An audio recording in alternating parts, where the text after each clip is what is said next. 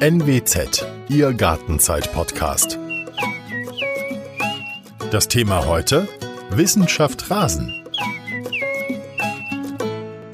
Dieser Podcast wird präsentiert von muddiskochen.de, dem Portal für einfache Rezepte, kreative Küchentipps und alle Themen rund um den Familienalltag.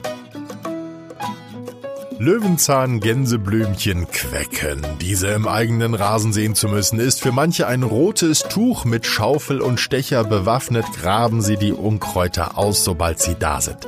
Andere schütteln da nur den Kopf, sie verstehen die ganze Aufregung nicht.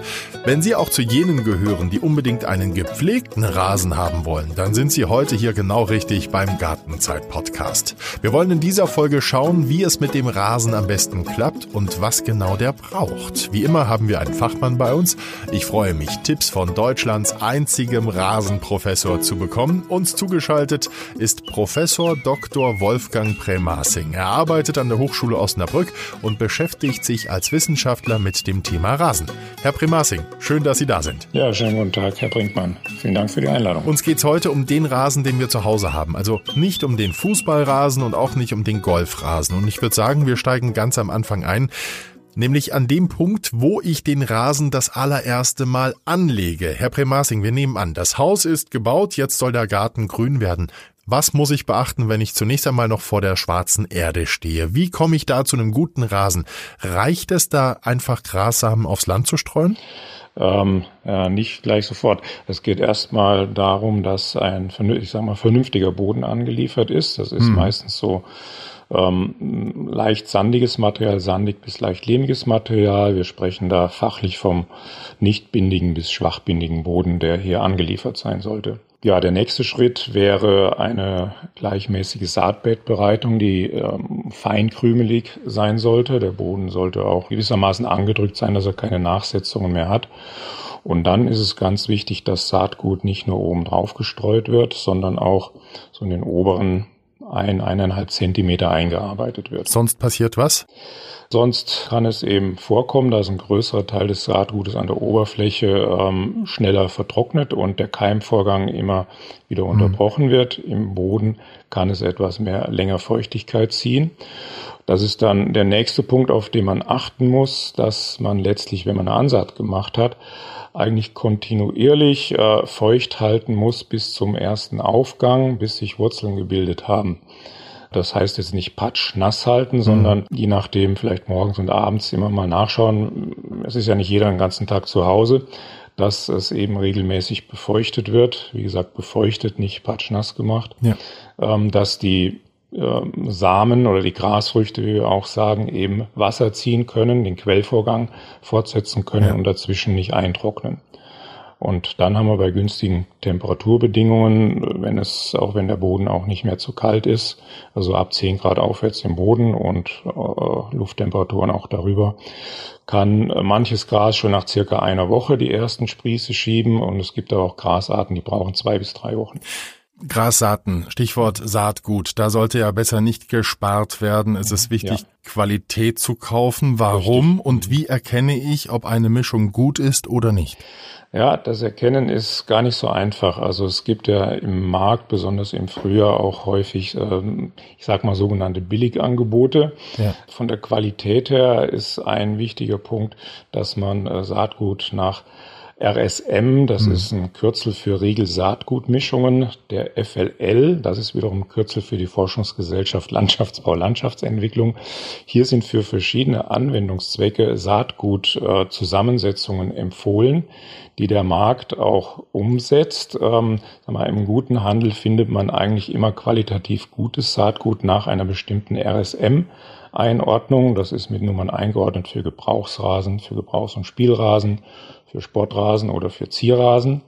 Und es gibt dann auch nochmal die Unterscheidungen Gebrauchsrasen zum Beispiel für Trockenstandorte. Ähm, der ist dann meistens nicht immer so belastbar. Ähm, und Gebrauchs- und Spielrasen hat meistens Gräser drin, die dann auch noch etwas mehr belastbar sind.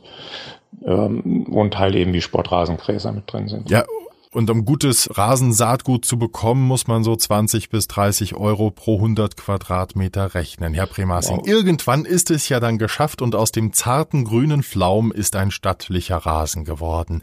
Was muss ich denn jetzt tun, damit das auch so bleibt? Wie oft sollte ich zum Beispiel mähen? Reicht da einmal die Woche? Ähm, wir haben ja ein unterschiedliches Wuchsverhalten über die Vegetationsperiode. Im Normalfall, bei normalem sagen wir, klimatischem Verlauf, haben wir zum Frühsommer hin starkes Wachstum. Also wer einen gut gepflegten Rasen äh, fördern will, auch ein Dichtwachsen fördern will, da gehört einerseits dazu, dann äh, auch schon mal mehr als einmal die Woche mhm. zu schneiden. Als Faustregel kann man sich so grob nehmen, wenn man äh, so eine Schnitthöhe zwischen drei und vier Zentimeter anstrebt oder sagen wir mal um die drei, das ist so eine klassische Sportplatzschnitthöhe, dann sollte man es auch nicht höher als fünf bis sechs Zentimeter wachsen lassen. Und es gibt eine Faustregel, die nennen wir Drittelregel, dass wir nie mehr als ein Drittel wegschneiden. Ich sag mal bis maximal die Hälfte wegschneiden. Also wenn es auf sechs Zentimeter hochgewachsen ist, vielleicht höchstens dann auf drei Zentimeter runterschneiden, das ist in Ordnung. Ja. Das heißt, man muss den Wuchs so ein bisschen im Auge haben. Wenn es zum Hochsommer hin halt langsamer wächst, und Hitze kommt, dann schneidet man entsprechend weniger. Warum ist denn das Mähen und überhaupt so wichtig? Das Mähen ist wichtig. Einerseits natürlich ähm, ist es das Erscheinungsbild der Fläche. Die sieht natürlich dann meistens viel gleichmäßiger aus, wenn es mhm. mal gut gewachsen ist. Dann ist es eine Bestockungsanregung für die Gräser. Das heißt, die Triebbildung wird gefördert. Mhm. Und wir nehmen, wenn wir regelmäßig schneiden und nicht zu viel wegnehmen, eben relativ zur Gesamtgrünfläche der Blätter nicht zu viel Photosynthesefläche weg. Das mhm. heißt, wenn wir jetzt auf 10, 12 Zentimeter aufwachsen lassen und schneiden auf drei runter, dann nehmen wir einen Großteil der Photosynthesefläche weg, weil es unten dann schon fast äh, wegen Beschattung schon wieder gelb ist. Okay. Äh, allein, also das, da geht es in physiologische Zusammenhänge auch. Aber nicht zu viel wegnehmen, Zielgröße anstreben, ich sage mal zwischen drei und vier Zentimeter ja. und nie mehr als die Hälfte wegschneiden. Und danach den Schnittrhythmus ausrichten. Das kann in Wuchsperioden zweimal die Woche sein und wer Spaß dran hat, macht es auch ein drittes Mal. ähm, mäht dann halt nicht so viel weg, schneidet dann halt nur von viereinhalb auf drei Zentimeter runter oder so. Jetzt habe ich mich für gute Grassamen entschieden und mähe fleißig, äh, genauso wie Sie ja. es sagen. Und trotzdem kommt es vor, dass der Rasen schlecht wird. Mhm. Moos und Unkraut machen sich breit. Was passiert da, Herr Brennmassen? Ja, da sind wir so bei vielen Standortfaktoren und natürlich auch noch Pflegeeinflüssen. Mhm. Der nächste Punkt ist zum Beispiel äh, die Nährstoffversorgung des Bodens. Also gerade wenn man einen Boden angelegt hat, neu, ist so in den Regelwerken und Dienst immer empfohlen, eine Nährstoffgrundversorgung noch vor der Aussaat mit einzuarbeiten ähm, und dann im Regelfall meistens nach einigen Wochen nochmal nachzudüngen. Hm. Und dann muss man auch so ein bisschen beobachten. Also bei etablierten Rasenflächen langt in der Regel eigentlich zwei, maximal dreimal im Jahr zu düngen mit Rasendünger. Das hängt aber auch wieder von den Böden, die drunter sind, ab, ob die viel Nährstoff hergeben oder ob die dann doch sehr sandig sind. Sagen wir ein Sandboden an der Ostsee im, im Dünengelände. Wenn da ein Grundstück ist, der hält halt nicht so viel Nährstoff wie, als wenn wir etwas mehr lehmige Anteile im Boden haben. Das ist schon mal ein Punkt, die Nährstoffversorgung mit zu beachten und dann natürlich auch je nach Witterungsverlauf mit der Wasserversorgung. Wenn man äh, den Eindruck hat, es fängt, das Grün fängt so an, sich so leicht etwas blass zu verfärben, so von grün in blaugrün, graugrün, mhm. dann, und wenn man drüber geht, die Gräser nicht mehr so schnell aufstehen, dann kommen sie so in die Wassermangelsituation. Okay. Das ist dann so der späteste Punkt, äh, wieder mal etwas durchdringend zu wässern. Ja. Also man muss nicht jeden Abend nur ein bisschen wässern. Das muss nicht sein. Lieber die, Walle inter, äh, die Intervalle vergrößern, das wollte ich sagen. Ja. Was kann ich denn tun, wenn ich Löwenzahn, Gänseblümchen, Ehrenpreis oder andere Unkräuter im, im Rasen habe? Wie kriege ich die ja. weg? Ähm, können vielleicht mal beim Moos anfangen. Äh, das ist eine häufig gestellte Frage. Ähm, Moos ähm, hat einen Konkurrenzvorteil gegenüber Gräsern. Moos kann Feuchtigkeit aus der Luft ziehen, was die Gräser zum mhm. Beispiel nicht können. Das ist ein Vorteil. Und da kommt Moos dann gerne eben äh, in den Konkurrenzvorteil auch rein im Schattenbereich, weil es da äh, länger feucht ist und die Gräser sich dann bei längerer Feuchte und im Schatten mit wenig Licht unwohl fühlen. Dann entstehen Lücken. Und Moos, äh, Moossporen können anfliegen und können sich dann in solche Lücken reinsetzen, genauso wie Algen. Und wenn solche Lücken entstehen, dann können auch Fremdarten reinkommen. Das heißt, durch Schädigung irgendwelcher Art, wo zu wenig Licht ist, ähm, oder auch wenn mal mechanische Schäden in der Rasenfläche entstehen oder mangels Nährstoffversorgung der Rasen lückig wird, dann wandert zum Beispiel schnell Klee ein. Und dann gibt es auch noch ein unerwünschtes Gras, das ist die jährige Rispe, die blüht ständig, ähm, verunschönert das Bild auch sozusagen. Mhm. Und so können natürlich genauso Kräuter äh, reinkommen und keimen und sich breit machen. Und das Problem bei so Kräutern wie Löwenzahn ähm, äh, oder auch Gänseblümchen, ich meine, ich mag die eigentlich im Rasen, aber es kommt eben auf den Verwendungszweck an. Ähm, die vertragen den Schnitt, weil die ihre Blätter flach legen und vertragen daher den Schnitt. Also von daher ist man eigentlich gezwungen, wenn sie mal da sind, sie tatsächlich tiefgründig auszustechen. Ja. Was mache ich, wenn in meinem Garten Pilze auftauchen? Für mich ein Graus. Wie entstehen ja. die und wie werde ich die wieder los? Das sind ja dann äh, Hutpilze, äh, die Sie dann schon mal beobachten. Ähm, die gehören zum sogenannten Bereich der Hexenringe. Hexenringe haben äh, da gibt es viele Pilzarten, die eben auch Hutformen bilden können, Champignonartige. Mhm. Einige davon kann man essen. Ob sie schmecken, weiß ich nicht. Ich habe es nicht probiert. Ja. Also die kommen eben gerne, wenn ähm, sehr feuchtes Wetter ist, ähm, hohe Luftfeuchtigkeit ist. Eigentlich kann man sie nur absammeln. Okay. Jetzt, Herr Premasing, können wir für unsere Zuhörer mal so etwas wie einen Rasenkalender basteln, damit wir wissen, was wann zu tun ist. Jetzt schauen wir mal nur auf die Monate Januar, Februar, März. Es ist noch kalt draußen. Müssen wir jetzt schon unseren Rasen bearbeiten? Was mache ich? Also im Prinzip, solange es äh, kalt ist oder auch wenn es gefroren ist, macht man, kann man am besten gar nichts drauf machen. Wenn Schnee drauf liegen sollte, kann man den Schnee drauf liegen lassen. Wenn es dann mal abgetrocknet ist, kann man äh, vorsichtig so mit einer Feder, mit so einem Federzinkenrechen äh, die Grasnarbe mal sozusagen ein bisschen aufbürsten, um dann einfach auch abgestorbenes Gewebematerial damit rauszubürsten, wenn es dann so ins Frühjahr geht. Dass sei mal die Grasnarbe wieder ein bisschen Luft kriegt. Das wäre so das Erste. Und mhm. wenn dann Temperaturen kommen, ähm, je nachdem, Standard ist eigentlich in unserem Breiten normalerweise so März. Dann kann man auch mal, je nachdem, wie das der Rasen versorgt ist, eine kleine Düngung geben. Und bei sehr dichten Rasenflächen empfiehlt sich, ähm, um eine Filzbildung im Griff zu haben, ähm, dann durchaus im Frühjahr, wenn aber erstmal richtig Wachstum da ist, auch mal mit einem Vertikutierer reinzugehen. Was passiert dann genau beim Vertikutieren? Das sorgt dafür, dass wieder ein bisschen mehr Luft so an den Triebgrund, sondern an die Füße der Gräser kommt im Übergang zum Boden. Und das regt auch gleichzeitig die Bestockung an, auch wenn es erstmal eine, eine gewisse Schädigung natürlich darstellt. Und das rausgeschnittene braune Material muss man dann abkehren und ja, zum Komposter zum Entsorgen geben letztlich. Und dann, da gehört dann entsprechend dann auch eine kleine Düngung wieder dazu, ähm, um aber am besten vorher vielleicht schon, damit das Wachstum dann schon äh, angepusht ist sozusagen. Welcher Dünger ist der richtige und wie viel bringe ich aus? Das ist jetzt produktabhängig, also am besten ähm, man sollte jetzt nicht unbedingt Blaukorn oder sowas nehmen. Das ist so ein schnelllöslicher Dünger, der schnell auch zu, wenn man das häufig nimmt, zu Versalzung oder zu hohen Salzkonzentrationen mhm. führt. Das kann man sicher schon im Einzelfall mal so ein bisschen zum Pushen nehmen, aber ist nicht der geeignete Rasendünger. Also der Handel bietet hier schon Rasendüngerprodukte an. Die haben auf Rasen abgestimmte Nährstoffzusammensetzungen.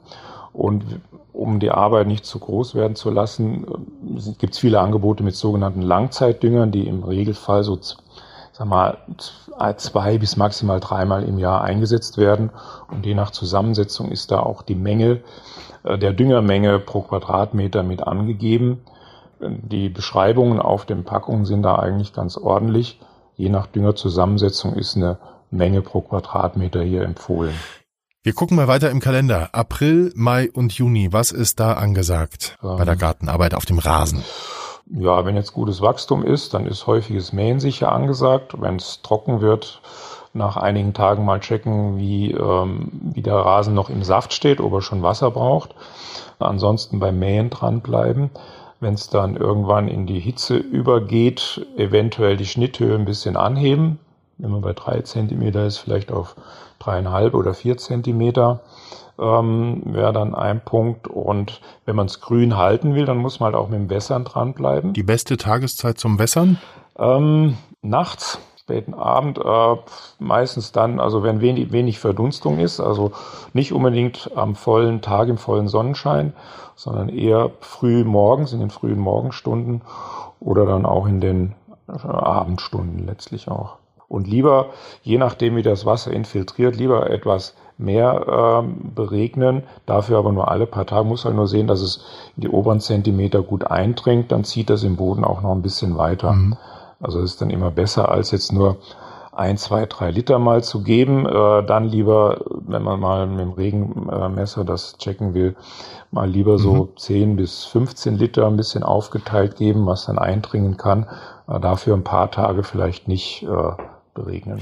Jetzt wird's richtig heiß. Juli, August und September. Was mache ich in der Zeit? Ja, wie gesagt, wenn es heiß wird, muss man die Entscheidung treffen. Halte ich es grün, was ich jetzt vorhin schon angedeutet habe. Mhm. Da muss ich eben dann auch dranbleiben. Oder lasse ich es braun fallen oder trocken fallen.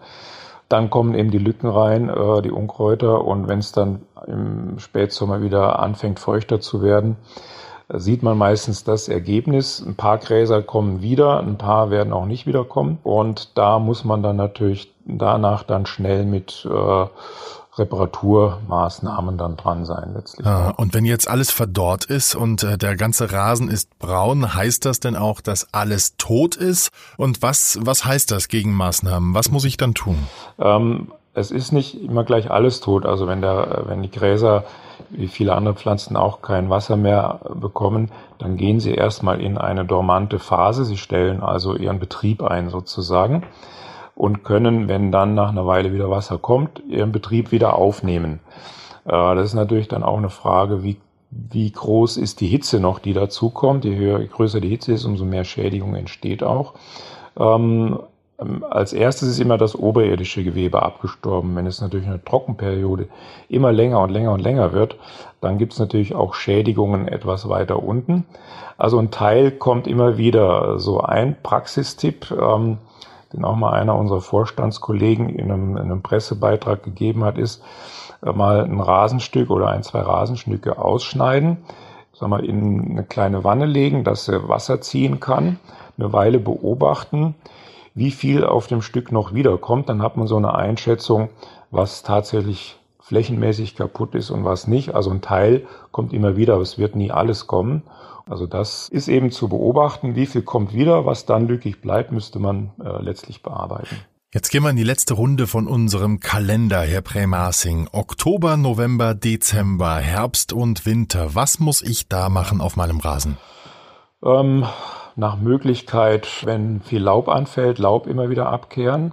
Solange ja. es noch wächst, kann man auch noch weiter mähen, ähm, außer wenn es dann zu kalt wird. Aber solange immer noch Wachstum da ist, kann man immer mal mähen. Wenn man ähm, Schnittgut nicht liegen lässt, sondern im, im Mähkorb auffängt, hat es den Vorteil, das Laub wird auch mitgenommen. Ansonsten Laubblätter eben nicht zu lange drauf liegen lassen. Das deckt die Gräser ab. Das heißt, die kriegen kein Licht und darunter ist es länger feucht. Dann kann da auch mal schneller eine Fäule entstehen. Und meistens im Herbst ähm, gibt man häufig beim Dünger noch einen, äh, einen kaliumbetonten Dünger. Das wäre dann, sagen wir mal, so die Abschlussdingung im Herbst vor dem Winter. Herr Premasing, wir sind am Ende. Ich danke Ihnen ganz, ganz herzlich für all die wertvollen Tipps, die Sie heute für uns hatten. Ich bin mir ziemlich sicher, dass ganz viele Menschen jetzt selbst ein klein bisschen zum Rasenfachmann geworden sind und besser Bescheid wissen, was zu tun ist. Mir jedenfalls geht das so und ich werde beim Mähen, Düngen und Vertikutieren Ihre Worte im Ohr haben. Vielen Dank dafür. Ja, das ist gern geschehen. Ich wünsche viel Spaß bei der Rasenpflege.